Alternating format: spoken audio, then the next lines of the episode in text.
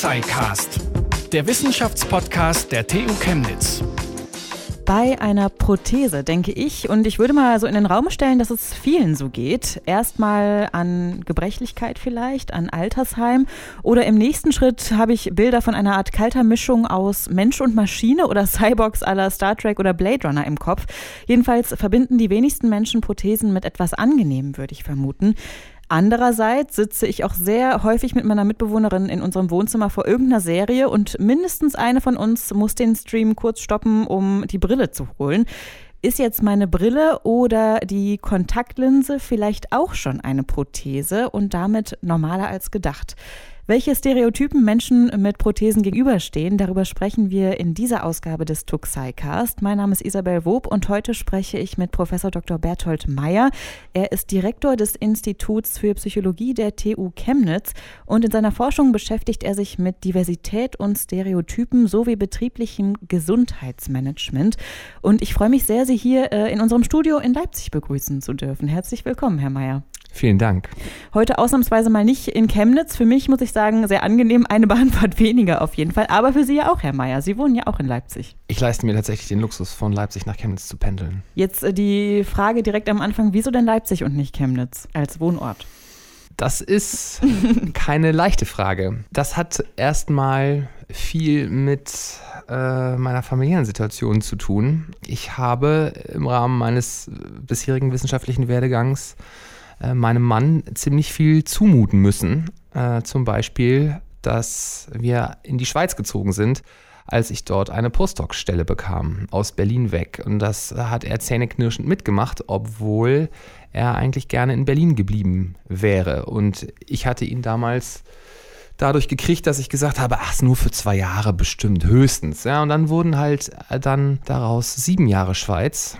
Und das war für uns beide eine ganz schöne Belastung. Und als ich dann den Ruf zurück nach Deutschland bekam, hat er gesagt, hör mal, und auch völlig zu Recht, ich habe jetzt ganz schön Zugeständnisse machen müssen, aber er ist nun Architekt und Künstler und für ihn war das beruflich in Leipzig deutlich interessanter und außerdem deutlich näher dran an Berlin, wo noch ein Großteil unseres Freundeskreises lebt. Und dann habe ich gesagt, okay, jetzt musstest du zurückstecken die letzten Jahre. Jetzt bin ich auch mal dran. Und dann war Leipzig sozusagen der Kompromiss. Wir haben uns also gar nicht für Leipzig entschieden, weil die Stadt so schön ist, weil was sie ist, ja, also was sie ist, äh, sondern es war ursprünglich eher so ein logistischer Kompromiss. Es ist so in der Mitte zwischen Chemnitz und Berlin. Ich habe mir natürlich äh, vor unserem Gespräch Ihre Vita angeschaut. Das äh, muss ich ja machen als Vorbereitung. Und 2011 kam da für Sie ein Ruf aus den USA an die Brooklyn University in New York. Ich für mich würde jetzt mal ähm, meinen, zumindest ein paar Jahre New York wünscht sich doch eigentlich jeder. Sie aber scheinbar nicht. Sie haben abgelehnt. Wieso denn? Auch diese Geschichte hat etwas mit meiner familiären Situation äh, zu tun. Nicht nur, aber auch. Es waren zwei Gründe. Der erste Grund war, mir ist erst beim dortigen Vorsingen und beim Gespräch mit den extrem kompetenten Menschen, die dort arbeiten, klar geworden, dass es doch eine Universität ist, die sehr, sehr stark auf die Lehre fokussiert und wenig Raum für Forschung lässt. Ich hätte dort, das ist mir aber erst dann klar geworden, war vielleicht auch nicht ganz so perfekt von mir vorrecherchiert, das Lehrdeputat gehabt, das in Deutschland ungefähr mit einer Fachhochschulprofessur vergleichbar ist. Das ist das eine. Gut, da hätte man sagen können, das hätte man vielleicht irgendwie organisieren können. Das andere war, ähm, dass sich dann relativ schnell herausgestellt hat, dass es mir ähm, damals nicht möglich gewesen wäre, ähm, meinen äh, damals noch äh, Lebenspartner, die Ehe für alle gab es ja noch nicht, mitzunehmen. Denn in den USA gab es damals auch auf Bundesebene noch keine sogenannte Homo-Ehe. Und äh, da Einwanderungsrecht in den USA Bundesrecht ist, wäre mein Partner damals von den USA wie jemand behandelt worden, der nicht zu meiner Familie gehört. Und er hätte dann nicht auf meinem Visum mit in die USA kommen können. Und ja, damit war das gestorben. Also spielt die Liebe eigentlich eine sehr große Rolle auch in ihrer, in ihrer Karriere oder in ihrem beruflichen Weg? Selbstverständlich. Also ich bin der festen Überzeugung, dass Partnerschaft, äh, Familie das Wichtigste im Leben sind und äh, alles andere ist sekundär. Für Chemnitz haben Sie sich dann aber entschieden. Was ähm, hat denn für Chemnitz gesprochen in dem Fall? Ich hatte tatsächlich den Luxus, dass äh, kurz nach meinem Ruf nach Chemnitz noch ein Ruf nach oder die Andeutung kam, dass ich auch nach Bochum äh, gehen könnte. Ich war doch auch noch im Verfahren an die, an die Ruhr-Universität Bochum. Und ich habe mich dann aber zwischen Chemnitz und Bochum sehr bewusst für Chemnitz entschieden. Und das hat viel mit dem Institut für Psychologie dort zu tun. Ich mache ja nun eher angewandte Forschung. Ich bin kein Grundlagenforscher, sondern ich beschäftige mich halt mit, ich würde mal sagen, sozialen Prozessen in in der Arbeitswelt und in der Gesellschaft. Und mit dieser Ausrichtung wäre ich in Bochum eher so die Orchidee am Rande gewesen. So dass, ne, eine Arbeits- und Organisationspsychologie braucht man auch, so muss man irgendwie machen, aber Bochum ist halt stark für Grundlagenforschung im Bereich Biopsychologie, klinische Psychologie. Hingegen die TU Chemnitz hat ein Institut für Psychologie, das eine starke praktische Ausrichtung hat, ist dort eingebunden in den Forschungsschwerpunkt Mensch und Technik und es gibt an, am Institut für Psychologie der TU Chemnitz gleich mehrere Professuren, die inhaltlich sich in irgendeiner Form mit der Arbeitswelt äh, beschäftigen. Ja? Also zum Beispiel unsere Professorin für Diagnostik, äh, die Anja Strobel, ne, die macht auch so Personalauswahlgeschichten. Ne, das, das geht schon mal in diese Richtung als ein Beispiel. Ich bin da also überhaupt nicht allein in dem Feld, was ich so mache, sondern es gehört eher so zum Kern des Instituts. Wenn Sie sich anschauen, unsere größte Professur, die Allgemeine und Arbeitspsychologie, der äh, Kollege Krems, die sich auch solchen Dingen mit Mobilität, Verkehr und so auseinandersetzen. Also auch eher so eine angewandte Ausrichtung, auch so ein bisschen in die, in die Wirtschaft, aber auch in die Gesellschaft haben. Und da hatte ich einfach das Gefühl, das passt einfach besser.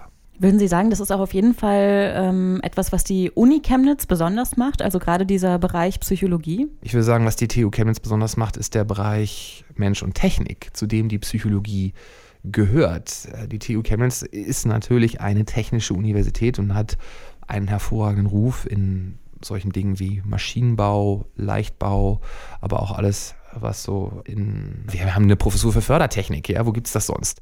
Also gerade auch so äh, Fabriksystem, Planung, Produktionssysteme, sowas, da ist die TU Chemnitz extrem stark. Und da ist sie in guter Gesellschaft mit den anderen technischen Universitäten in Deutschland. Aber ich glaube, was in, an der TU Chemnitz speziell ist, dass man versucht, einen ganzheitlichen Blick auch auf so die, die technischen wirtschaftlichen Systeme äh, zu werfen, dass man sagt, ja, ähm, all diese Technologie äh, kommt ja in der Regel irgendwo zum Einsatz äh, in der Firma, in der Organisation, in der Gesellschaft und wird von Menschen bedient, wirkt auch auf Menschen. Das heißt, man kann doch die Menschen nicht wegdenken, wenn man sich mit Technik und neuen Techniken beschäftigt, sondern man muss doch beides gemeinsam anschauen. Also wissenschaftlich würden, würde ich sagen, da spiegelt sich im Wesentlichen so ein soziotechnischer Systemansatz wieder, ne? dass man sagt, so unser, unser Arbeitssystem und unser Gesellschaftssystem, das ist so ein, das sind so ineinander verwobene soziale und technische Systeme und deswegen finde ich das ganz wichtig, da so einen ganzheitlichen Ansatz zu wählen und sagen, unsere Stärken im technischen Bereich, dazu bauen wir auch Stärken im menschlichen sozialen Bereich auf. Und ich glaube, das ist an der TU Chemnitz gelungen wie an kaum einer anderen Universität in Deutschland, wenn Sie sich mal schauen, diese, die starke Professur auch für Arbeitswissenschaften die sich ganz intensiv auch mit solchen Themen wie Ergonomie und Arbeitsbedingungen auseinandersetzen. Oder wir haben äh, zum Beispiel auch äh, mit der Ellen Fricke in der Germanistik eine Professorin, äh, würde man jetzt erstmal nicht denken, was hat das irgendwie mit Menschentechnik zu tun, aber die beschäftigt sich mit Gesten und äh, ist sehr stark zum Beispiel mit in der Entwicklung von Gestensteuerung von technischen Systemen involviert. Das sind alles so Dinge, glaube ich, die zeigen, dass wir in Chemnitz wirklich interdisziplinär sehr schön an der Schnittstelle zwischen Mensch und Technik arbeiten. Und ich habe auch das Gefühl, dass wir von den Kolleginnen und Kollegen, die eher so in den technischen Bereichen arbeiten, auch nicht so ich würde sagen, mit hochgezogener Augenbraue so die komischen sozialen, also diese komischen Typen, die sich irgendwie mit diesem ganzen soften Zeug beschäftigen. Das habe ich an anderen Universitäten schon mal so ein bisschen so das Gefühl gehabt, dass es das so ist. Und das ist bei uns eben gar nicht so, sondern ich finde, das ist ein sehr schöner, äh, kollegialer Umgang miteinander, der, wie ich finde, bisher tolle Synergieeffekte produziert hat. Wenn wir über den Schwerpunkt Mensch und Technik sprechen, wenn wir über Sie sprechen, über Ihren Forschungsschwerpunkt, dann kommen wir nicht vorbei, über Ihren bionischen Arm auch zu sprechen.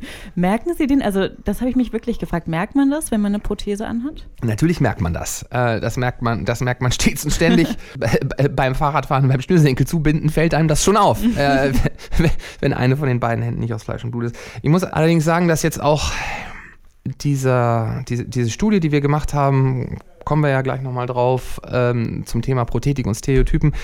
Das kam jetzt alles erst sehr spät. Also ich habe ähm, erst, äh, im Grunde genommen erst im vergangenen Jahr damit begonnen, oder vielleicht vor zwei oder drei Jahren, äh, wenn man es ernster nimmt, äh, mich so mit dem, mit dem Thema Mensch und Technik auf individueller Ebene, also Verschmelzung von, von Körper und Maschine auseinanderzusetzen. Das kam relativ, das kam relativ spät eigentlich, obwohl es so naheliegend wäre, weil ich ja nun selbst eine Handprothese trage. Also ich bin, das ist ja nun auch kein Geheimnis, ich bin ohne den linken Unterarm zur Welt gekommen. Das ist eine seltene Fehlbildung, nennt sich Dysmelie. Ist vollkommen unklar, woher das kommt. Es scheint kein genetischer Defekt zu sein, weil es nicht vererblich ist und auch äh, es keine familiäre Häufung gibt. Aber es ist sehr selten. Unterschiedliche Statistiken, irgendwie, ein, irgendwie äh, zwischen einmal auf 20.000 und einmal auf 100.000 Geburten gehen so die Schätzungen. Es hat in letzter Zeit ein paar Medienberichte gegeben über regionale Häufungen. In Frankreich gab es da einige bemerkenswerte Fälle, wo in ländlichen Regionen in einem überraschend kleinen regionalen Bereich, Durchmesser 15 Kilometer, im Zeitraum von wenigen Jahren relativ viele Kinder mit genau dieser Fehlbildung auf die Welt gekommen sind. Äh, also statistisch eigentlich vollkommen unmöglich. Und deswegen ist, glaube ich, der aktuelle Ansatz wieder, dass es sich um irgendwie einen Umwelteinfluss handeln muss, der auf die Mutter äh, wirkt äh, in der Schwangerschaft. Aber es ist komplett unerforscht. Man weiß es schlicht und einfach nicht. Und für mich ist es jetzt auch nicht weiter tragisch, denn ich kenne es ja nicht anders. Ich habe das große Privileg, in einem Land zu leben mit einer hervorragenden medizinischen Versorgung, wo auch die Kostenträger die hohen Kosten für hochmoderne Prothesen übernehmen. Ich habe eine sehr enge Beziehung zu dem Startup, das meine Hand entwickelt hat und damit, ich würde schon sagen, die, die Handprothetik sehr weit nach vorne gebracht hat in den letzten Jahren, viel weiter als das früher denkbar war. Äh, und es dient ja auch für mich inzwischen als Inspirationsquelle für meine Forschung. Und ich mache mir, äh, mach, mach mir da auch nichts vor. Ja, auch einer der, der Gründe, warum ich auch hin und wieder mal ähm, in den Medien irgendwie vorkomme, ja, sei es, sei es jetzt im Fernsehen oder sonst wo. Es gibt äh, viele, viele Wissenschaftler, die zu den Themen, zu denen ich auch ein bisschen forsche, mit denen ich mich beschäftige, sicherlich viel berufener wären Dinge zu sagen. Aber klar, irgendwie vor der Kamera ist das natürlich auch immer interessant äh, für die Leute, die diese Filme dann produzieren, wenn man irgendwie so, so dieses, diese Hand als optisches Gimmick hat. Irgendwie, das ist mir durchaus klar, dass, äh, dass ich jetzt nicht unbedingt immer wegen meiner wissenschaftlichen Exzellenz eingeladen werde, sondern einfach so für, das Gesamtpaket. Aber meine Güte, ja, wir müssen alle mit den, mit, mit den Pfunden, mit den Pfründen wuchern, die wir haben, ja. Man nennt das eine bionische Prothese, die Sie haben. Was ist denn da der Unterschied zu einer, zu einer herkömmlichen Prothese, wenn man das überhaupt so sagen kann? Ja, ich glaube, das kann man schon so sagen. Also ähm, bei einer bionischen Prothese, generell Bionik ist natürlich ein weiter Begriff. Irgendwie ist ein technisches System, das die Funktion der Biologie versucht, möglichst naturgetreu oder gut nachzubilden und oder sich davon orientieren, äh, inspirieren lässt. Und wenn Sie mal so schauen, was in Deutschland Stand der Prothesenversorgung ist, bei Handprothesen, wenn es nach den Krankenkassen ginge, dann äh, würden Menschen wie ich äh, mit Technik, die aus den 70er Jahren stammt, versorgt. Also auch elektrische Handprothesen, die so eher die Norm sind heutzutage, auch in Deutschland. Da haben sie einen Elektromotor, der eine, naja, wenn man mal die ganze Plastikverkleidung drumherum abnimmt, eine dreigliedrige Zange öffnet und schließt, ja, wie so eine Art äh, Pinzette oder äh, vielleicht mehr sowieso ein Dreibein, das sich so öffnet und schließt. Wirklich so ein, ein Motor, der eine Zange öffnet und schließt. Und äh, darum kommt dann irgendwie so, einen, so eine Plastikverkleidung, die so ein bisschen handähnlich ist und dann so die, die, die Haltung einer Hand hat, die so mit einer Art Pinzettengriff zwischen Daumen und Zeigefinger versucht, etwas zu greifen.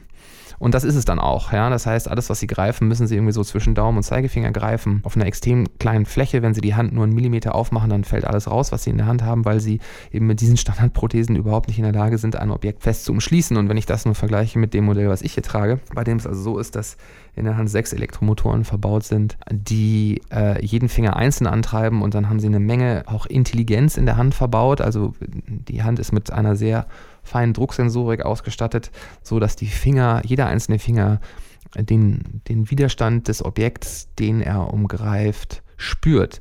Ja, das heißt also, wenn Sie ein zum Beispiel Wasserglas greifen und das so hoch ansetzen, dass, dass der kleine Finger sich sozusagen unter das Glas dreht, dann, dann passiert eben genau das. Ja? Dann, dann greifen Sie das Glas eben genauso, wie Sie das mit der natürlichen Hand auch greifen würden, ja? dass Sie den, vielleicht den kleinen Finger so ein kleines bisschen drunter nehmen, um dem auch so ein bisschen mehr Sicherheit zu geben und mit dem Rest halt so wirklich relativ sicher um das Glas greifen. Das hat eben auch den Vorteil, dass wenn, selbst wenn sie versehentlich die Hand ein kleines bisschen aufmachen, fällt ihnen das Glas nicht runter, ja.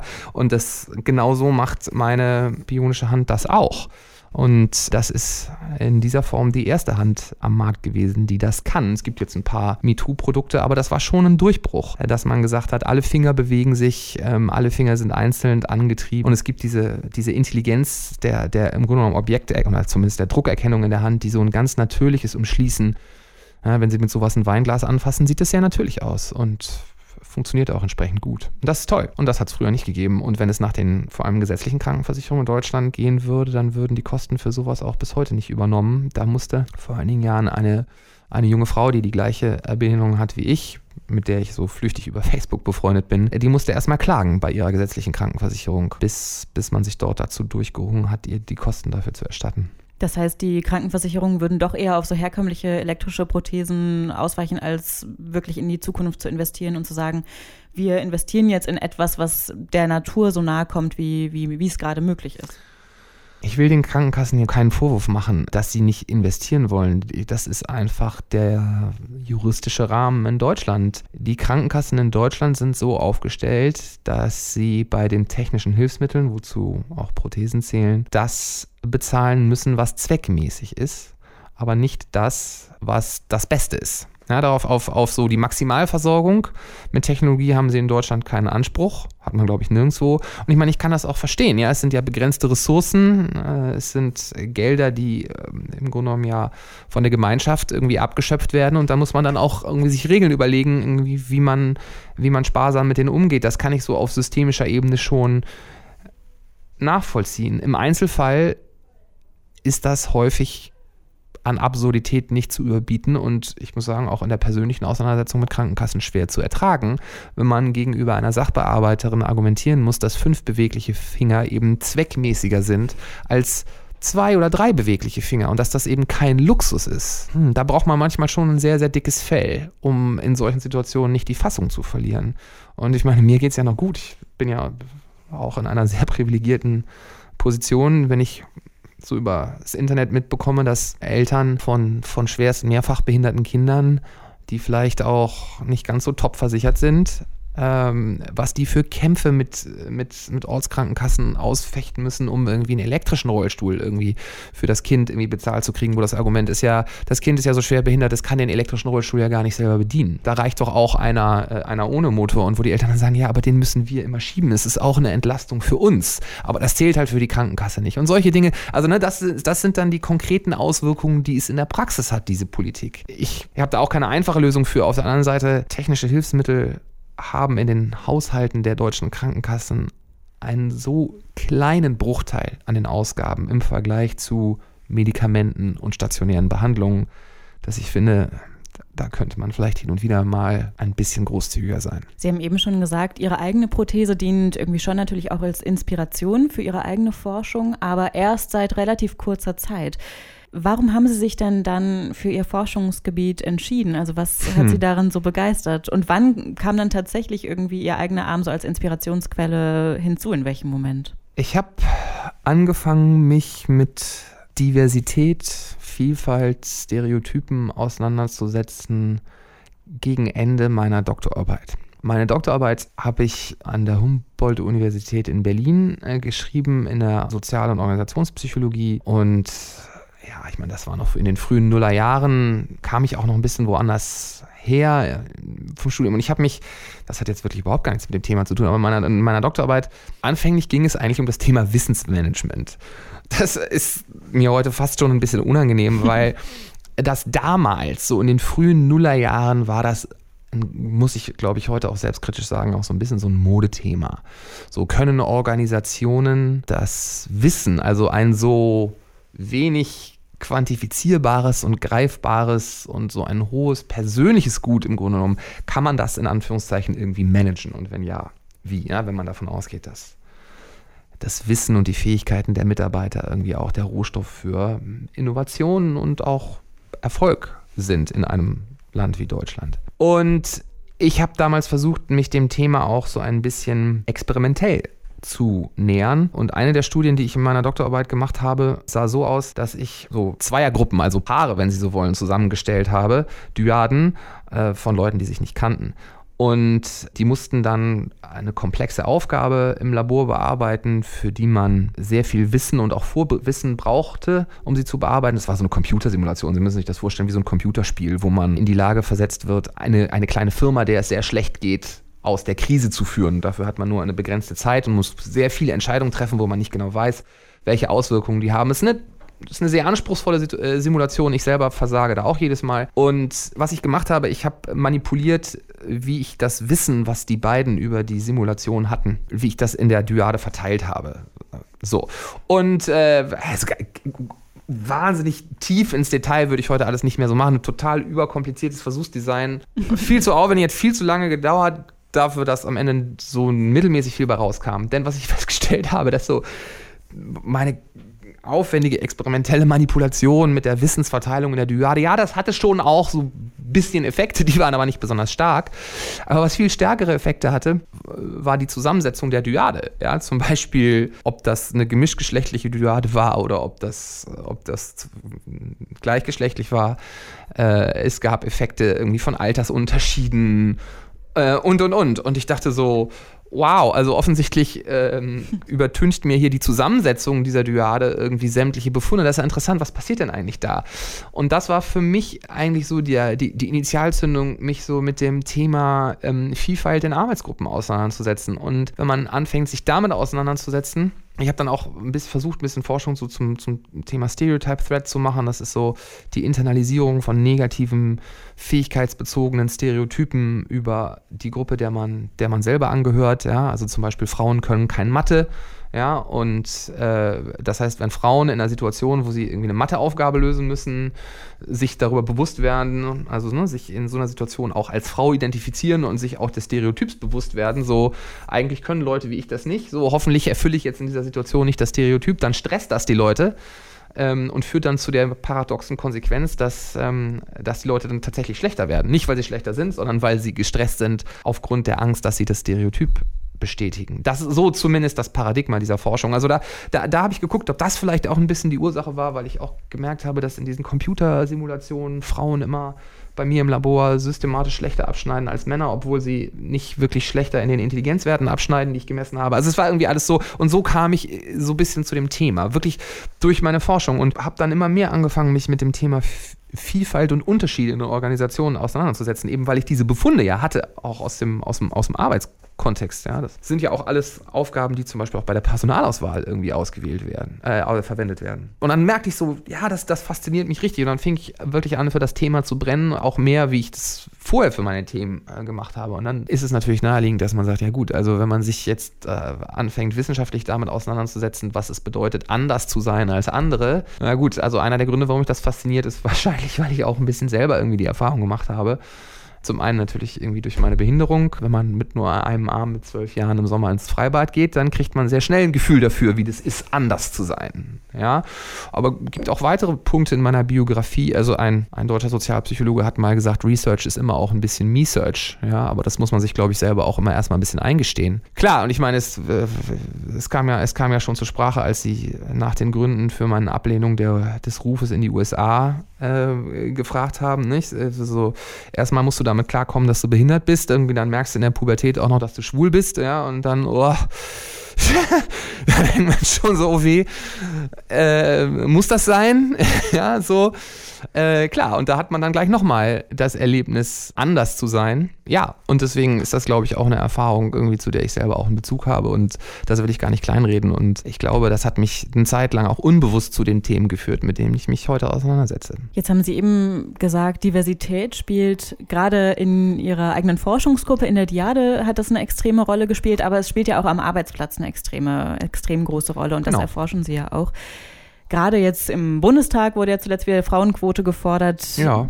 Ist denn 50-50 da eine gute Lösung oder was wäre denn so die ideale diverse Zusammensetzung? Hm, das ist eine sehr schwierige Frage, auf die ich keine leichte Antwort habe. Ich würde erstmal mit einer Gegenfrage antworten, nämlich warum macht man das? Also warum versucht man den Anteil von in bestimmten Organisationen unterrepräsentierten Gruppen zu erhöhen? Zum Beispiel Frauen in Führungskräften, Frauen in der Politik, generell Frauen in Spitzenpositionen. Ja? Warum, warum sollte man das tun? Da gibt es zwei mögliche Argumente dafür äh, und eines dagegen. Das dagegen ist ein Argument, das ich nicht teile, ich nenne es aber trotzdem.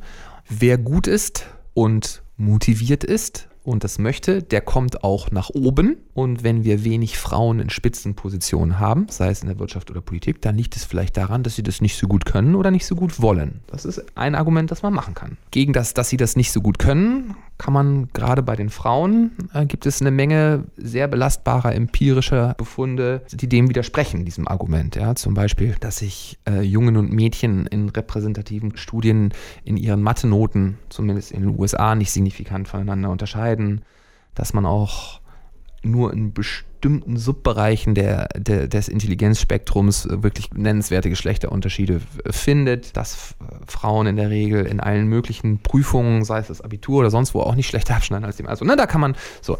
Das heißt also, äh, gibt es oft vielleicht auch so eine, so eine strukturelle Benachteiligung. Aber warum ist das ein Problem? Jetzt kann man dafür für die stärkere Repräsentation von unterrepräsentierten gesellschaftlichen Gruppen in Organisationen, sozialen Schichten, in der Politik, kann man zwei Pro-Argumente machen. Das eine ist ein utilitaristisches Argument, ein Nützlichkeitsargument, nämlich das besagt, dass mehr Heterogenität in der Zusammensetzung einer Organisation, eine Firma, der Bundestag, gut für die Organisation ist, gut für den Bundestag ist. Ja, zum Beispiel, weil Menschen, die anders sind, die sich unterscheiden, haben unterschiedliche Perspektiven, haben, machen unterschiedliche Erfahrungen. Männer machen andere Erfahrungen im Leben als Frauen und haben deswegen vielleicht auch eine andere Sicht auf die Welt. Und wenn es ein komplexes Problem zu lösen gibt oder eine kreative Lösung zu finden gibt, dann ist es vielleicht so, dass die Debatte, die Auseinandersetzung, die Informationsverarbeitung davon profitiert, wenn auch konträre Meinungen ausgetauscht und konstruktiv debattiert werden, die darin begründet sind, dass Menschen mit unterschiedlichen Hintergründen auf das Problem schauen. Dass also eine Unterschiedlichkeit in den Körpern verbunden ist mit einer Unterschiedlichkeit in den Köpfen, weil unterschiedliche Körper unterschiedliche Erfahrungen machen und dass diese Unterschiedlichkeit in den Köpfen die Informations-, Erfahrungs- und Wissensbasis des Kollektivs verbreitert. Einfach gesprochen, wenn Sie fünf Leute haben, die um einen Tisch herumsitzen und ein komplexes Problem lösen sollen, das sind alles Klone. Ja, das sind alles, sagen wir mal, mittelalte, weiße, heterosexuelle Männer, die alle das Gleiche studiert haben, aus derselben Ecke kommen, so, und einer von denen weiß die Lösung für das Problem nicht oder hat keine gute Idee, dann ist die Wahrscheinlichkeit sehr hoch, dass die anderen vier am Tisch die Lösung auch nicht wissen. Ja, weil die auch in den Köpfen sich sehr ähnlich sind. Hingegen, wenn Sie da fünf Leute am Tisch sitzen haben, die alle ganz unterschiedlich sind, unterschiedliche Erfahrungen gemacht haben, vielleicht unterschiedliche Dinge studiert haben, unterschiedliche Geschlechter haben und einer von denen weiß die Lösung nicht und hat keine gute Idee, ist die Wahrscheinlichkeit höher, dass jemand anders am Tisch eine gute Idee hat. Die Idee ist also, dass Heterogenität die Informationsbasis, die informationalen Ressourcen einer sozialen Einheit erweitert. Und da wir in der sozialen Organisationspsychologie Arbeitsgruppen im Grunde genommen als Informationsverarbeitungssysteme verstehen, ja, bedeutet das, das Informationsverarbeitungssystem hat einen potenziellen Vorteil. Ja, das ist der Nützlichkeitsaspekt. Ich muss allerdings auch offen sagen, die Studien, die es dazu gibt, es gibt viele Studien dazu und auch Meta-Analysen, mehrere Meta-Analysen zeigen, dass es kein Automatismus ist. Ja? Ein heterogenes Gremium ist nicht automatisch besser als ein homogenes Gremium, denn Heterogenität ist für uns zwischenmenschlich problematisch. In der Regel mögen wir Menschen nicht so gerne, bei denen wir das Gefühl haben, der oder die ist nicht so wie ich. Ja? Das führt dann eben zu mehr Konflikten, weniger Vertrauen, weniger guter Zusammenarbeit und dadurch geht das Potenzial wieder verloren. Und da muss man dann schon sehr, sehr gute Rahmenbedingungen schaffen, um das Potenzial der Vielfalt zu nutzen und die Risiken so ein bisschen, nämlich mehr Konflikt, ne, weniger gute Zusammenarbeit zu vermeiden. Aber es ist durchaus möglich, wenn man die Rahmenbedingungen gut gestaltet, und das zeigen auch die Meta-Analysen, dass eben dann Vielfalt auch tatsächlich nützt. Ja, also wirklich einen harten Nutzen für Arbeitsgruppen, für Firmen hat. Es ist kein Automatismus. Das ist ein, das ist der Utilitaritätsgedanke, der Nützlichkeitsgedanke. Also im Sinne von, vielleicht wäre der Bundestag auch einfach ein besserer Bundestag wenn mehr Frauen drin wären. Ja? Da kann man auch noch weitere Utilitaritätsüberlegungen äh, treffen. Zum Beispiel, es wäre vielleicht gut, wenn das Gremium, das die Bevölkerung repräsentieren soll, auch so äh, bevölkerungsdivers zusammengesetzt ist, weil es dann eine bessere Repräsentation gibt. Ja? Also das ist zum Beispiel genau ein ähnlicher Gedanke wie, wenn Sie in die Designabteilung von Mercedes gucken, wo die Autos entwickelt werden. Da sitzen auch nicht nur deutsche Designer, sondern da sitzen auch Chinesen und Amerikaner und die müssen gemeinsam sich das Design für das neue Auto ausdenken. Warum? Ja, weil Mercedes das Auto nicht nur in Deutschland, sondern auch in Amerika und China verkaufen will. Deswegen muss es allen gefallen. Und deswegen sozusagen die Idee, dass man die Kunden, denen man es verkaufen will, deren Vielfalt dann auch im Unternehmen repräsentiert. Ja, die Überlegung ist, wenn man die Vielfalt der Kunden abbildet, dann ist es gut für das Unternehmen, weil man dann besser auf die Kundenwünsche eingeht. Also noch weitere Utilitaritätsüberlegungen. Oder zum Beispiel auch diese, diese Idee, der Resilienz. Zum Beispiel nämlich, dass wenn Sie eine heterogene Organisation haben, dann ist die widerstandsfähiger. Ja, das müssen Sie sich vorstellen wie einen Wald. Wenn Sie eine Monokultur haben, die alle aus Fichten besteht und es kommt ein Städtling in den Wald, der es auf Fichten abgesehen hat, dann frisst er den ganzen Wald kahl. Dann ist der ganze Wald kaputt und geht die ganze Organisation flöten. Hingegen wenn sie einen bunten Mischwald haben aus vielen unterschiedlichen Pflanzen und Baumarten und es fällt ein Schädling ein, der es auf Fichten abgesehen hat, dann gut, dann gehen, dann sterben vielleicht die paar Fichten ab, aber das System als Ganzes überlebt. Und das ist eben diese Idee, dass die Welt auch immer schneller und immer komplexer wird, dass auch für Organisationen, Firmen, politische Einrichtungen es immer schwerer vorhersehbar wird, was so in der Zukunft passieren wird, welche negativen Umwelteinflüsse vielleicht auf die Organisation wirken werden. Und deswegen die Idee, dass man sozusagen proaktiv die Organisation besser auf die Herausforderungen der Umwelt die immer komplexer und immer schneller wird, einstellt, indem man das System heterogen hat. Aber ja, so, so fast, es ist fast so ein evolutionärer Gedanke. Ja? Wenn ich so viel Vielfalt habe, dann wird sich, dann ist vielleicht die Lösung, die ich brauche, in der Vielfältigkeit meines Systems schon drin. Ich meine, so funktioniert unsere Evolution. Ja, ist vielleicht ein gutes Beispiel. Ich weiß, meine Antwort wird jetzt sehr lang, aber es, gibt, es ist mir schon wichtig, noch auf, einen anderen, auf ein anderes Argument für mehr Vielfalt in Gremien, Firmen und Organisationen äh, zu machen. Und das Argument ist, ist eher ein ethisch-moralisches Argument, nämlich äh, ein Argument der, Repräsenta der Repräsentation, wenn man sagt, okay, die Zusammensetzung unserer Bevölkerung ist gegeben, unsere Bevölkerung ist vielfältig. Ja? In Deutschland leben Männer, Frauen, junge, alte, arme, reiche, dicke, dünne, ja, schwarze, weiße, schwule, heteros und, und, und. Äh, wenn man sagt, dass man das Ideal einer inklusiven Gesellschaft anstrebt, das bedeutet, alle Menschen haben in irgendeiner Form auch ein Recht auf Teilhabe. Ja, das bedeutet nicht, dass alle Menschen ein Recht darauf haben, in allem erfolgreich zu sein. Es gibt ja schon Unterschiede zwischen Menschen und die will auch, das ist mir auch immer ganz wichtig, ja, die will auch keiner wegdiskutieren. Ja, niemand behauptet, dass es keine Unterschiede zwischen Menschen gibt, dass wir alle komplett gleich sind. Das behauptet ja niemand. Ja, ähm, aber man kann ein Fairness-Argument machen, dass man sagt, wir versuchen aus moralisch-ethischen Gründen ja, vielleicht auch vor dem Hintergrund unserer Vergangenheit, auch gerade als Deutschland. Ja, wir, wir sagen das Argument so, wir, wir versuchen allen Menschen Teilhabe in unserer Gesellschaft zu ermöglichen. Aber das muss man dann auch weiterdenken. Was bedeutet das eigentlich? Das bedeutet eigentlich, dass man dann gucken muss, dass die Vielfalt, die in der Gesamtgesellschaft da ist, auch in den verschiedenen Teilbereichen der Gesellschaft adäquat abgebildet wird. Und dazu gehört dann eben auch die Wirtschaft und die Politik. Ja?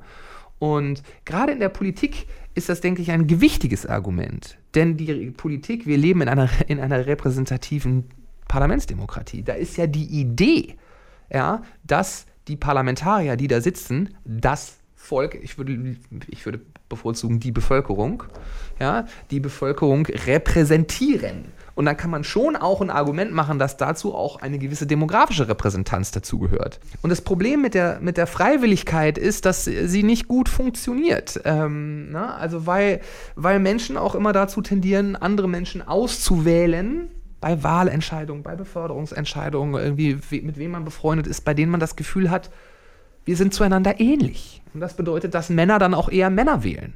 Also ich denke, die Versuche auch in der Wirtschaft in den vergangenen Jahren, gibt es ja viele Selbstverpflichtungen auch, mehr Frauen in Führungspositionen. Das funktioniert nicht besonders gut. Übrigens auch nicht in der Wissenschaft. Da müssen wir uns auch extrem an unsere eigene Nase fassen. Und mein eigenes Fach ist ein extremes Beispiel dafür. Schauen Sie sich die Psychologie an. Unter den Studierenden haben wir 85 bis 90 Prozent Frauenanteil unter den Erstsemestern. Wenn Sie sich dann das Geschlechterverhältnis bei den Doktoranden anschauen, dann geht es eher schon in Richtung 50-50. Wenn Sie sich das Geschlechterverhältnis bei den Postdoktoranden anschauen, dann ist es eher so in Richtung 60-40. Und bei den Professorinnen und Professoren ist es dann 70% Männer, 30% Frauen. Schauen Sie nur bei uns an der TU Chemnitz, ja, neun Professuren am Institut für Psychologie, davon acht Männer und eine Frau. So, da dreht sich das Geschlechterverhältnis über die Laufbahn von Student zu Professor komplett um. Und in der Psychologie kann ich es Ihnen nun sehr genau sagen. Es liegt nicht daran, dass die männlichen Studierenden, die wenigen, die wir haben, so wahnsinnig viel brillanter sind als die Frauen. Daran liegt es garantiert nicht. Sondern da passiert halt irgendwie was anderes und wir versuchen das irgendwie zu ändern und es ist nicht leicht. Und da muss man dann vielleicht irgendwann sagen, so, jetzt ist mal Schluss und jetzt gibt es halt erst, jetzt gibt es eine Regel. Ja, also, also hören Sie, wenn, wenn, wenn ihre, wenn die Basisrate ja 90 Prozent ist, ja, aber von diesen 90 Prozent, aber von den 10 Prozent, die das dann nicht sind, auf der höchsten Hierarchieebene sie eine Repräsentanz von 90 Prozent haben, da muss unterwegs auch irgendwo was unfair sein. Also es ist zumindest sehr wahrscheinlich. Ja, das ist ne, so Occam's Razor, so was sind die wahrscheinlichen Erklärungen dafür? Ja, liegt das nur daran, dass die Frauen das nicht wollen? Hm. Das heißt, man braucht erst eine Regel, bevor das Ganze überhaupt zur Normalität werden kann, oder? Ich persönlich sehe das so. Ich wünschte, es wäre nicht so.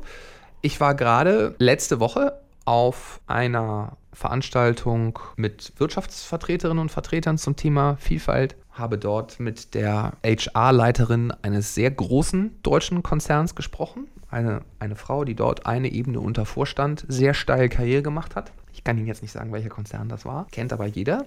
Und äh, die sagte zu mir, ich glaube, wir brauchen eine Quote. Früher habe ich gesagt, nein, wir brauchen keine Quote, Quote ist Quatsch, wir probieren das irgendwie mit, äh, mit, mit Freiwilligkeit und Selbstverpflichtung. Ich bin jetzt 59 Jahre alt, irgendwie, ich arbeite jetzt irgendwie fast 20 Jahre für diesen Konzern und ich muss sagen, nee, das funktioniert nicht. Wir brauchen erstmal eine Quote, um das irgendwie hinzukriegen. Ähm, und dann kann man die Quote wahrscheinlich später wieder abschaffen. Aber ohne Quote scheint es offensichtlich in diesem Land nicht zu funktionieren. Und das ist eine Meinung, die ich häufiger auch aus Wirtschaftskreisen inzwischen höre und die ich teile. Ich würde gerne noch mal auf was hinaus, was Sie ganz am Anfang, glaube ich, Ihrer, Ihrer vorletzten Antwort gesagt haben. Und zwar haben Sie gesagt, Diversität schafft aber natürlich auch Konflikte, weil ja. andersartige Menschen sich eben streiten und das will man ja auch zum Teil. Mhm. Aber man braucht eben gute Rahmenbedingungen mhm. dafür, um dann vielleicht auch ein gutes Arbeitsklima mhm. zu schaffen. Wie kann ich das denn, nehmen wir mal an, als Unternehmen oder als Organisation aktiv irgendwie beeinflussen? Sie stellen sehr schwierige Fragen, auf die es leider keine einfachen Antworten gäbe. Muss ich auch sagen, wenn es darauf einfache Antworten gäbe, dann wäre ich meinen Job los. das Problem mit der Unterschiedlichkeit zwischen Menschen ist nicht nur, dass wir uns, wenn wir uns als unterschiedlich wahrnehmen und uns mit einer höheren Wahrscheinlichkeit nicht so gerne mögen und uns deswegen streiten. Gibt noch viele andere Pro Probleme oder Herausforderungen oder Dinge, die zumindest im Berufsalltag zu einer Herausforderung werden ich habe gemeinsam mit Kollegen 2017 dazu einen größeren äh, Überblicksartikel veröffentlicht, wo wir mal versucht haben, die organisationspsychologische Forschung zum Thema Vielfalt am Arbeitsplatz und die sozialpsychologische Forschung zum Thema Stereotype miteinander zusammenzubringen und zu verschmelzen. Es ist nämlich so, dass wir ja über Menschen, die anders sind als wir, die nicht aus derselben gesellschaftlichen Gruppe kommen wie man selber, die sind ja nicht nur irgendwie anders als man selbst, sondern über die hat man eine sehr genaue Vorstellung, insbesondere wenn man solche Menschen bisher noch nicht kennt. Und diese Vorstellungen sind Stereotype, verallgemeinerte Annahmen darüber, wie Menschen aus einer bestimmten Gruppe so sind. Und solche verallgemeinernden Annahmen lassen dann eben auch Individualität außer Acht. Stereotype haben einen oberflächlichen Inhalt, so etwas wie die Deutschen sind pünktlich, Italiener kochen gute Pasta und Rentner sind schwerhörig. Aber so das äh, Stereotype Content Model der amerikanischen Sozialpsychologin Susan Fiske, Stereotype transportieren noch mehr Informationen über die sozialen Gruppen, die sie betreffen. Fiske postuliert, dass Stereotype Informationen transportieren über die Wärme und die Kompetenz von sozialen Gruppen. Wärme ist, ob man sozialen Gruppen eher gute oder eher schlechte Absichten unterstellt. Und Kompetenz ist, wie gut soziale Gruppen in der Lage sind, ihre Absichten in die Tat umzusetzen. Und wenn man das dann so ganz holzschnittartig runterbricht, kommen dann sozusagen vier Quadranten von Arten von Stereotypen raus. Sie haben die warmen Kompetenten, das sind die Guten, ne? so sieht man sich selber, das sind die Wirs. Da gibt es auch ne, die Wirs, die uns oder auch die Gruppen, die so die gesellschaftlichen Normen bilden, aber auch äh, Vorbilder. Ne? In Deutschland äh, gibt es eine Menge empirische Untersuchungen zu. In Deutschland, die, die Gruppen, die sozial, äh, die warm und kompetent äh, gesehen werden, sind zum Beispiel Ärzte. Ja, die Ärzte, Männer, generell, einfach Männer. Ja, äh, Männer und Ärzte unterscheiden sich in Deutschland übrigens von der Zuschreibung von Wärme und Kompetenz nicht großartig. Ja? Also ob sie Mann sagen oder ob sie Arzt sagen, das ist in Deutschland eigentlich egal. Und dann haben sie, haben sie die warmen Inkompetenten, ja, das ist das paternalistische Stereotyp, ne? Das sind die Netten, die aber nicht so können, ne?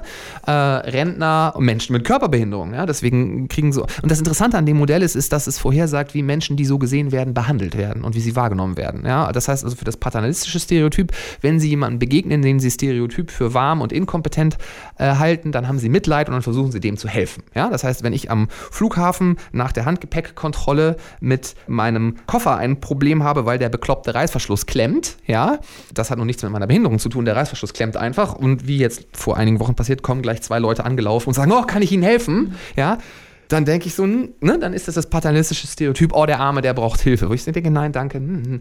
ist auch unangenehm. Ne? Also so, in so einer Situation merkt man halt, dass einen die anderen für weniger kompetent halten, obwohl man sich ja eigentlich selber kompetent fühlt. So, und dann haben sie eben äh, die, die, die Kalten und die Inkompetenten, das sind die Junkies und die Obdachlosen, ja, die, und übrigens in Deutschland auch äh, Sozialhilfeempfänger, Hartz-IV-Empfänger, alle das. Ähm, denen unterstellt man tendenziell eher schlechte Absichten, schlechte Eigenschaften, aber die sind halt nicht kompetent genug, um ihre schlechten Absichten in die Tat umzusetzen. Deswegen sind sie keine Bedrohung. Und deswegen begegnet man ihnen mit Ignoranz. Ja, und man muss nur mal gucken, wie wir, die, wie wir die Obdachlosen behandeln, irgendwie an denen wir Tag für Tag am Bahnhof vorbeigehen. Ja, da findet man eine sehr eindrückliche empirische Alltagsbeleg irgendwie für dieses Modell. So. Und wo man gar nicht landen möchte, ist in dem Quadrant äh, kalt kompetent, weil dann ist man für andere Menschen eine Bedrohung. So, äh, das bedeutet aber, wenn, wenn, wenn die Kompetenzdimension eine zentrale Dimension von Stereotypen ist, dann ist es ja wohl offensichtlich, dass das eine Rolle im Berufsleben spielt. Weil wahrgenommene, zugeschriebene Kompetenz ja eine zentrale Eigenschaft einer Person ist, um zum Beispiel eingestellt zu werden, befördert zu werden, dass man sich mit der Person auseinandersetzt. Ja? Das heißt aber, in Deutschland werden stereotyperweise Frauen eher für ein bisschen weniger kompetent gehalten. Das bedeutet, sie müssen sich mehr anstrengen, um zu zeigen, dass es eben nicht so ist. Das gleiche gilt übrigens auch für Ausländer. Ja, also so, äh, gerade wenn sie in so, in so, wenn sie, wenn sie kompetent, sie, also das ist so, das Blöde bei dem Ganzen ist, die Beweislast zu zeigen, dass sie nicht so sind wie das Stereotyp über sie, die liegt immer bei ihnen.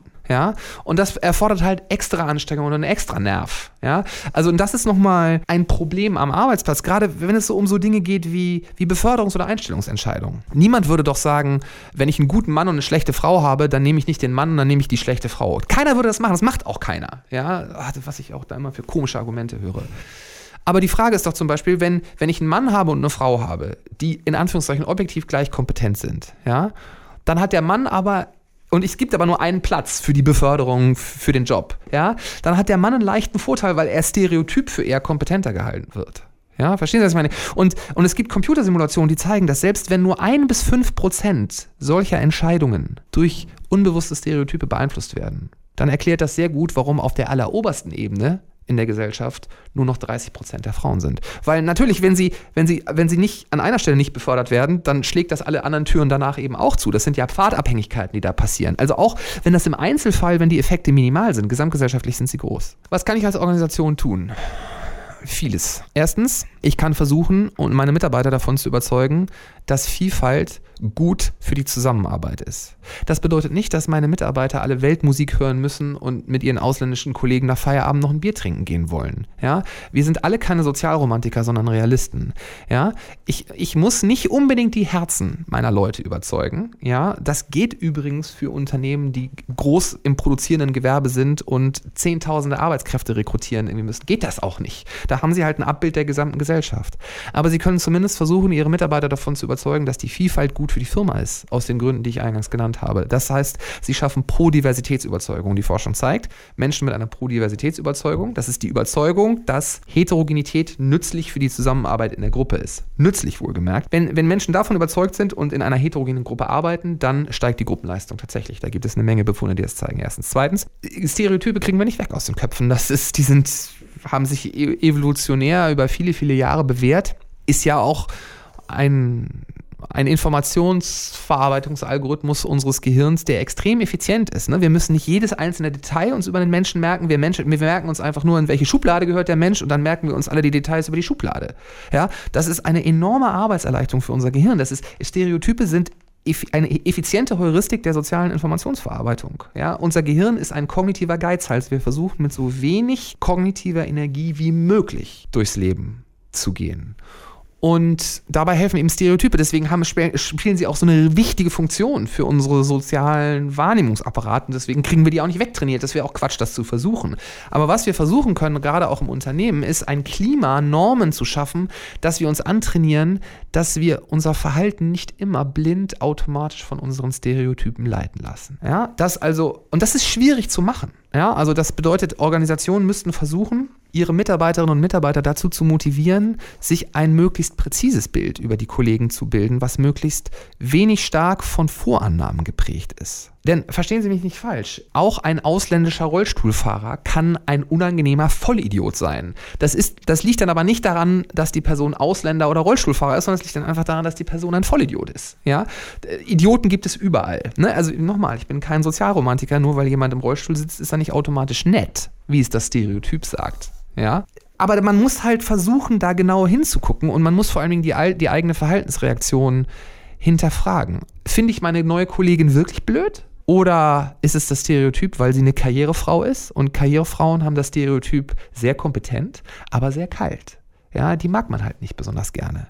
Ja, und wenn man mit erfolgreichen Frauen konfrontiert ist, gerade als Mann, gibt es häufig so eine, boah, ist aber schon irgendwie eine blöde Kuh, oder? Reaktion. Und das kann ja sein, dass es eine blöde Kuh ist, ja. Aber an der Stelle müssen wir alle auch ein bisschen lernen, uns im Kopf vor das eigene Schienenbein zu treten und, sich, und uns selbst zu fragen, finde ich die jetzt unsympathisch aufgrund meines Stereotyps oder finde ich die unsympathisch, weil sie in der Vergangenheit Folgendes mit mir gemacht hat und deswegen habe ich sozusagen ein gutes Recht, sie unsympathisch zu finden. Also, Pro-Diversitätsüberzeugung müssen sie schaffen. Sie müssen versuchen, ein Klima zu schaffen, in dem Normen darauf wirken, dass die Menschen sich nicht von ihren Stereotypen leiten lassen. Ne? Und das ist auch einer der Gründe, warum Großunternehmen in der Regel sehr öffentlichkeitswirksam auch in den Betriebshallen so ihre Normen und Werte hängen haben. Ja, schauen Sie nur hier zu BMW in Leipzig. Ja, da hängt in jedem Besprechungsraum das Plakat mit den, mit den Werken, mit den Werten des Werks.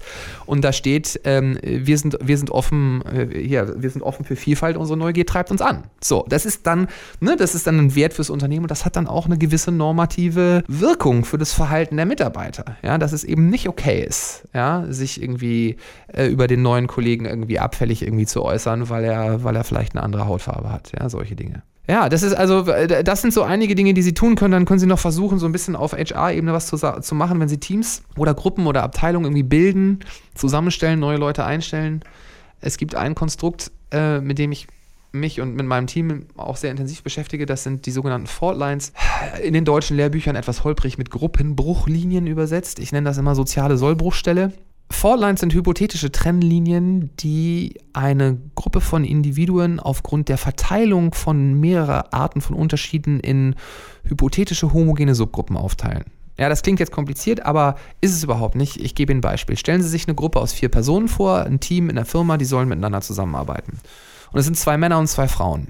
Und die beiden Männer sind deutsche Ingenieure und die beiden Frauen kommen aus dem HR-Bereich und sind Amerikanerinnen. Dann haben sie gleich drei Eigenschaften, Geschlecht, Herkunft und beruflichen Hintergrund, die die Gruppe auf dieselbe Art und Weise teilt. Ja, und es ergeben sich so zwei homogene Subgruppen. Ne? Und da muss man ja nicht Psychologie studiert haben, um sich äh, vorstellen zu können, dass da dann Konflikte wahrscheinlicher werden. Und dass, wenn es Konflikte gibt, dass die so an dieser, deswegen ja soziale Sollbruchstelle, dass die da ähm, entfachen. Ja? Und das, da gibt es inzwischen auch eine Menge Befunde zu, gibt inzwischen sehr gute Algorithmen dazu, um das auch zu quantifizieren und diese Subgruppen zu erkennen. Einen dieser Algorithmen hat mein wahnsinnig talentierter Doktorand Andreas Glenz äh, entwickelt äh, und vor einigen Jahren publiziert. Und äh, ich arbeite gerade auch mit Kollegen aus den USA an einer Meta-Analyse zu dem Thema. Und es zeigt sich schon, dass diese sogenannten Faultlines dazu beitragen, dass es eher schwieriger wird, mit der Vielfalt umzugehen. Ist ja klar. Ja? Das ist jetzt auch nicht Rocket Science. Und das, das, das kann man versuchen zu vermeiden. Aber Sie sehen, es sind eher so die soften Räder, die man drehen muss. Ja, so äh, Kultur, Einstellungen, Normen, Werte.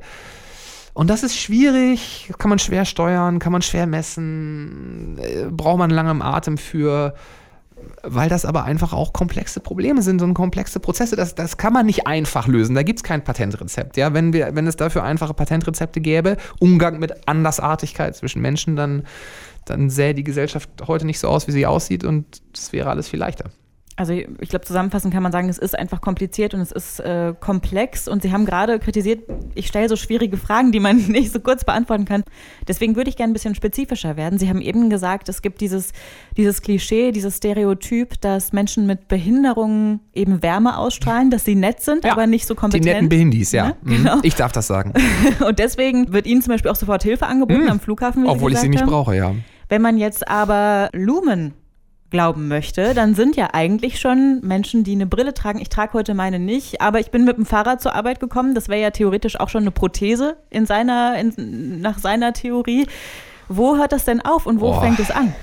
Oder ist es jetzt auch wieder zu komplex gesagt? Ja, also, ich, also mit diesem mit diesem sehr breiten Prothesenbegriff, der ein, ein fast schon soziologisch-philosophischer ist, tue ich mich so ein bisschen schwer. Also ich finde, wir haben ja präzisere Vehikel, gerade auch in der deutschen Sprache. Wir können durchaus zwischen Prothese und Hilfsmittel unterscheiden. Ja, Hilfsmittel eine Oberkategorie, äh, Prothesen ein Teil der Oberkategorie Hilfsmittel. Äh, eine Brille ist keine Prothese, sondern ist ein Hilfsmittel.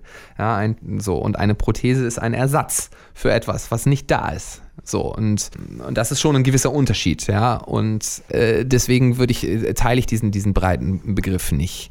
Und äh, gerade auch, äh, wenn man darüber spricht, was passiert eigentlich, wenn Mensch und Technik immer weiter verschmelzen? Und da ist natürlich die Prothese ein gutes Beispiel. Also um das jetzt ein bisschen in meine Forschung einzuordnen. Wie Sie gerade schon richtig sagten, über Menschen mit Behinderung, und dazu gehören nun mal Menschen, denen eine Gliedmaße fehlt, auch dazu, gibt es dieses Stereotyp dass sie irgendwie so ganz nett sind, aber nicht besonders kompetent.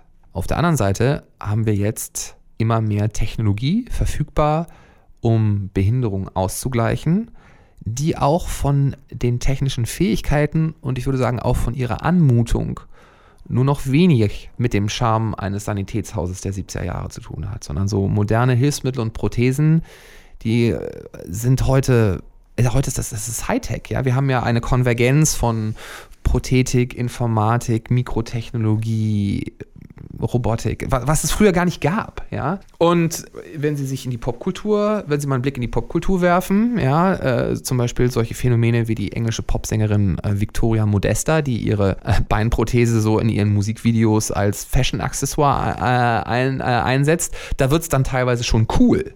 Das hat aber mit diesem klassischen Stereotyp irgendwie so die, äh, die armen Behindis nur noch wenig zu tun. Deswegen die Forschungsfrage, die Frank Asbrock und ich uns gestellt haben, ist, ob diese technologische Entwicklung eben auch in der Lage ist, die Stereo, diesen, dieses Stereotyp zumindest über Prothesenträgerinnen und Prothesenträger zu verändern. Und das ist tatsächlich das, was unsere Studie zeigt dass sich also stereotype Zuschreibungen gegenüber Menschen mit Behinderung sehr stark danach verändern, je nachdem, welches Label man benutzt. Und wenn man sagt, das ist ein Mensch mit einer Behinderung, der eine bionische Prothese trägt, dann ist das Stereotyp, die stereotype Zuschreibung von Wärme und Kompetenz auf einmal eine ganz andere. Dann äh, unterscheiden die sich nämlich nur noch ganz, ganz wenig von den Nichtbehinderten. Wenn ich aber Cyborg sage, ja, dann schwingt da so was Bedrohliches mit, ja, dann wird da so kalt und Kompetenz draus, ja, dann kriegen sie so das Raumschiff Enterprise, ne, Widerstand ist zwecklos. So. Also da, ne, da, dann passieren diese Dinge. Und das finde ich, ich bin, kein, ich bin kein Techniker, aber was mich eben interessiert ist und wo ich gerne auch in Zukunft noch ein bisschen weiter forschen möchte, und das passt, finde ich, auch ganz gut in diesen Mensch-Technik- Fokus der TU Chemnitz. So, was passiert eigentlich so mit unserer Gesellschaft? Wie wir uns als Menschen wahrnehmen, wie wir miteinander umgehen, auch mit unserem Selbstverständnis, unsere Stereotype. Was passiert mit diesen Dingen im Zuge der fortschreitenden Technisierung und Digitalisierung? Also klar, dass irgendwie neue Arbeitsformen irgendwie entstehen und dass wir irgendwie anders arbeiten und dass unsere Autos automatisch fahren werden, ja, geschenkt. Ja, so.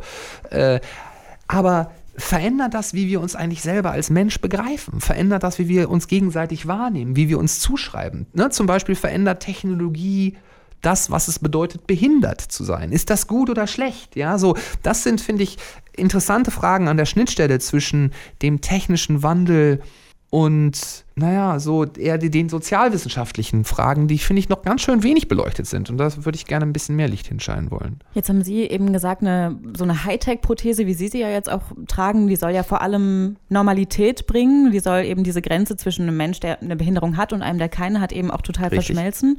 Ähm, Jetzt kann ich mir vorstellen, dass es trotzdem immer noch als was Künstliches gesehen wird. Oder Klar, wird's auch. vielleicht auch eine Skepsis gegenüber dieser, dieser ja. Hightech-Technik. Wie beeinflusst die dann wiederum das Stereotyp? Mhm. Ja, das haben wir uns auch gefragt. In unserer Studie haben wir die Skepsis halt nur gefunden in Abhängigkeit davon, welches Label man verwendet. Ja, also wenn ich einfach sage, Mensch mit Behinderung, der eine bionische Prothese trägt, da war keine Skepsis. Jedenfalls war die nicht in unseren Daten zu sehen.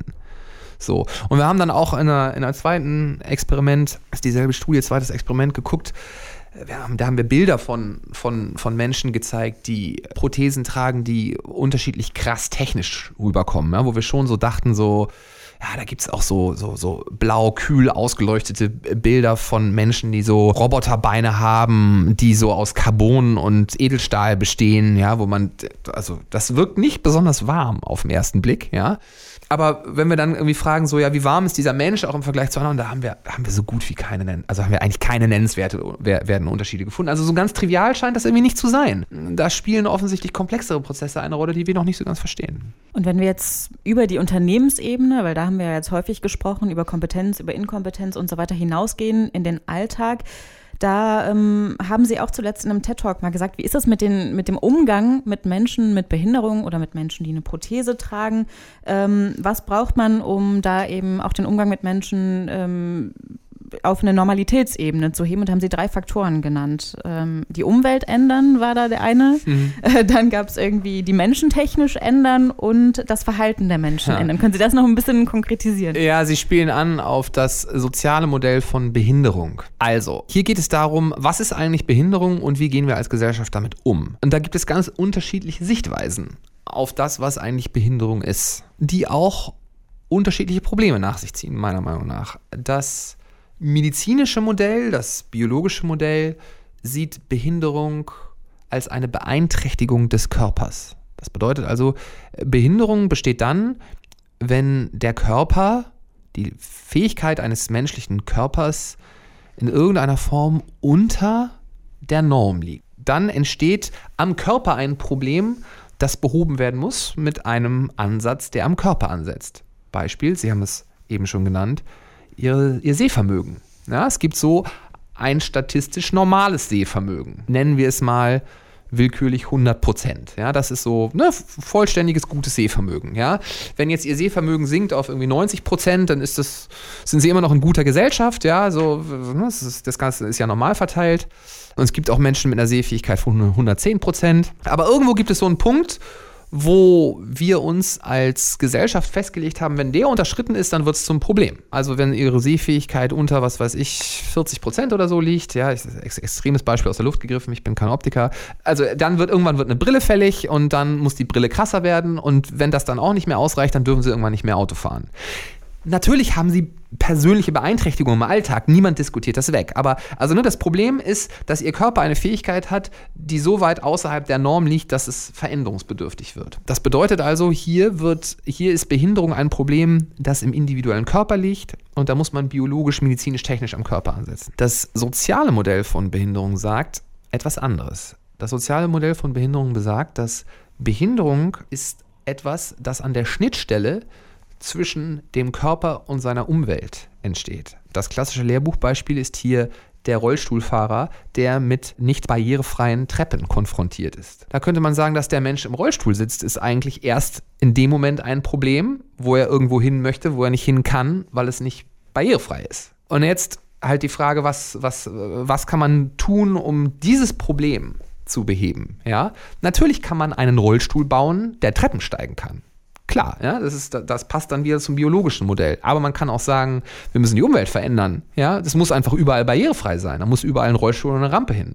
Oder halt, und das ist kein Oder, sondern ein Und, und wir können auch gerade bei den Nichtbehinderten dafür ein gewisses, eine gewisse Sensibilität erzeugen. Ja, warum will der Rollstuhlfahrer im Beispiel irgendwie die Treppe hoch? Vielleicht ist er da mit irgendjemandem verabredet, ja, oder möchte da irgendwie ins Kino. Ja, dann müssen eben seine Freunde irgendwo hingehen, wo es keine Treppen gibt. Ja, dann muss man halt die Bedürfnisse dieses Menschen in irgendeiner Form äh, berücksichtigen in, in der Interaktion mit den, mit den Menschen. Ne? Also es, es, es, es ergeben sich im Grunde drei Möglichkeiten, mit einer Beeinträchtigung im sozialen Modell von Behinderung umzugehen. Ja? Eine, die am Körper ansetzt, eine, die an der Umwelt ansetzt und eine, die gesellschaftlich ansetzt. Und das Problem, was ich so ein bisschen sehe, ist, dass wir in diesem ganzen Technikdiskurs, ja, so schöne neue Technikwelt, dass wir uns sehr auf den Körper fokussieren. Ja, dass wir, um in dem Beispiel zu bleiben, uns sehr darauf fokussieren, einen Rollstuhl zu bauen, der Treppen steigen kann, anstatt das, das Problem gesamtgesellschaftlich anzugehen.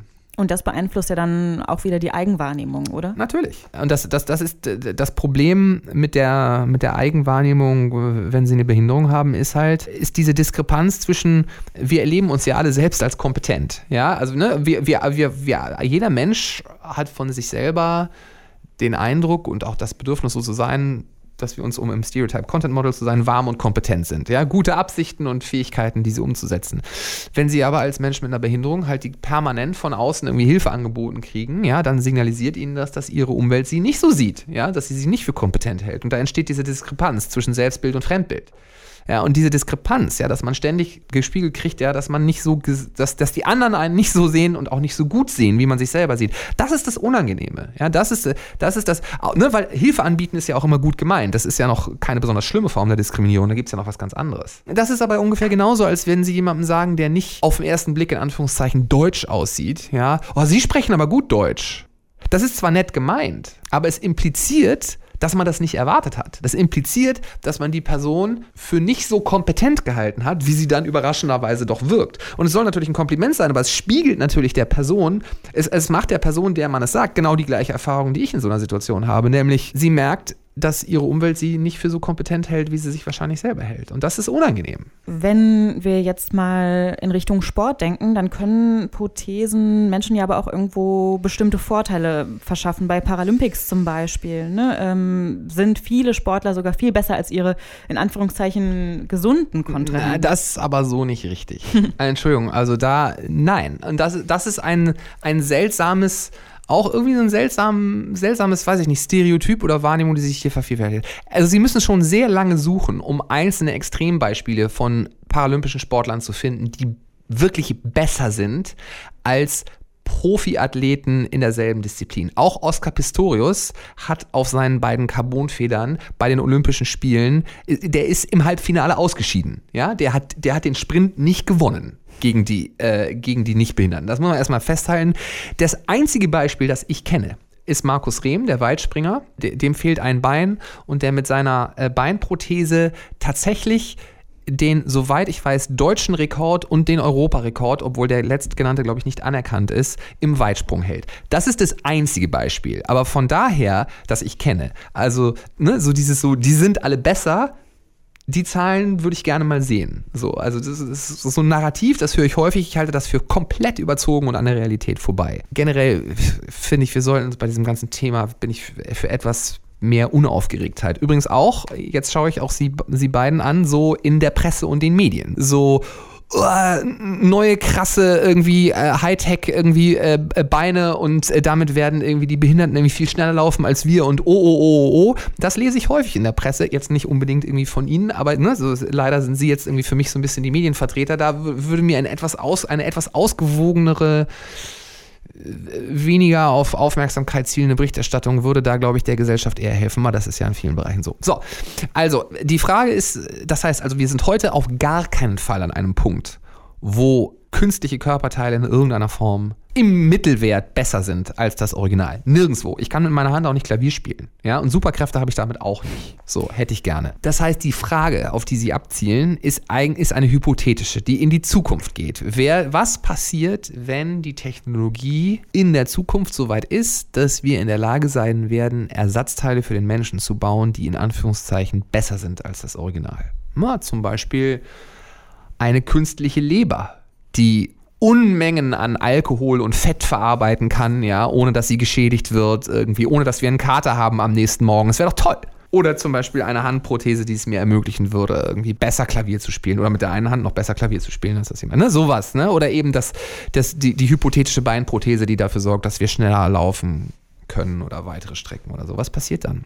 Ist eine interessante Frage und mit der kann man sich, wie gesagt, nur hypothetisch auseinandersetzen, weil es sich momentan dabei nur noch Gedankenexperimente handelt. Zunächst mal glaube ich, dass das ein Bereich ist, in dem potenziell sehr viel Geld verdient werden kann. Denn momentan sind Ersatzteile, Prothesen, gerade Prothesen, ein Nischenmarkt. Da sie eben nicht so gut sind wie das Original, sind sie nur für diejenigen interessant, die eine Beeinträchtigung, eine Behinderung, eine Erkrankung haben. Deswegen kann ich davon nicht besonders viele verkaufen auf der Welt.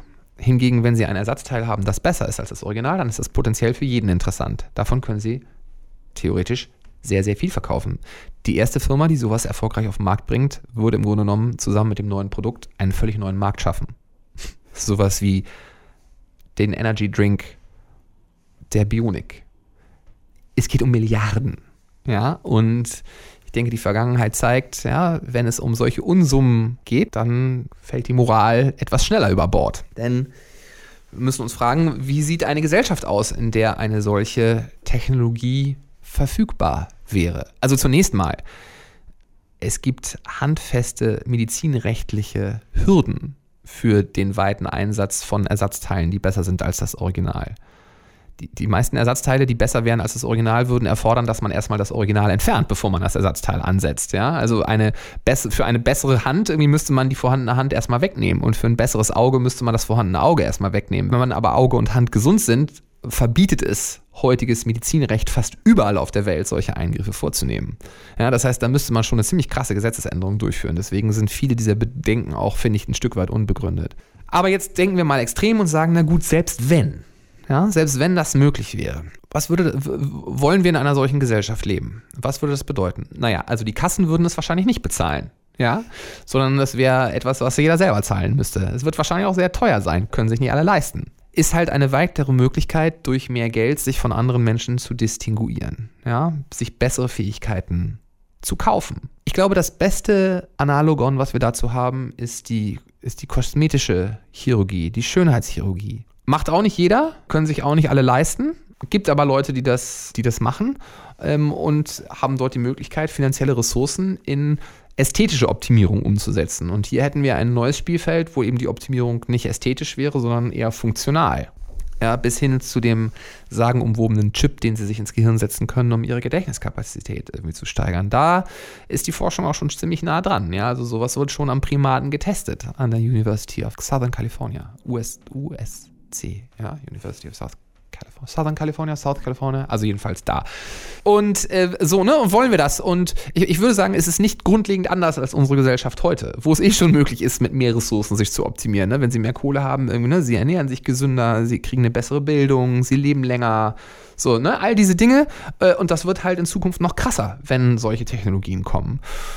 Äh, und vor allen Dingen, es wird etwas erzeugen, das in der Literatur dazu als Normative Creep bezeichnet wird, wenn wir zurück zu dem Beispiel der Sehfähigkeit gehen. Wenn alle 100% Seh, also wenn, der, wenn, wenn die Durchschnittssehfähigkeit in der Gesellschaft 100% ist, dann ist 80% Sehfähigkeit haben immer noch okay. Das ist immer noch ziemlich nah dran an der 100.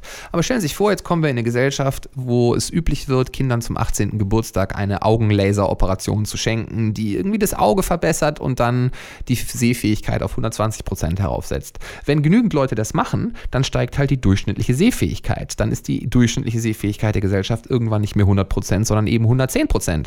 Und dann wird die Differenz zwischen 80 und 110 eben größer als zwischen 80 und 100. Das heißt, die die Leute, die, die sich dann nicht mit nach oben bewegen, ja, die sind dann halt immer weiter weg von der Norm.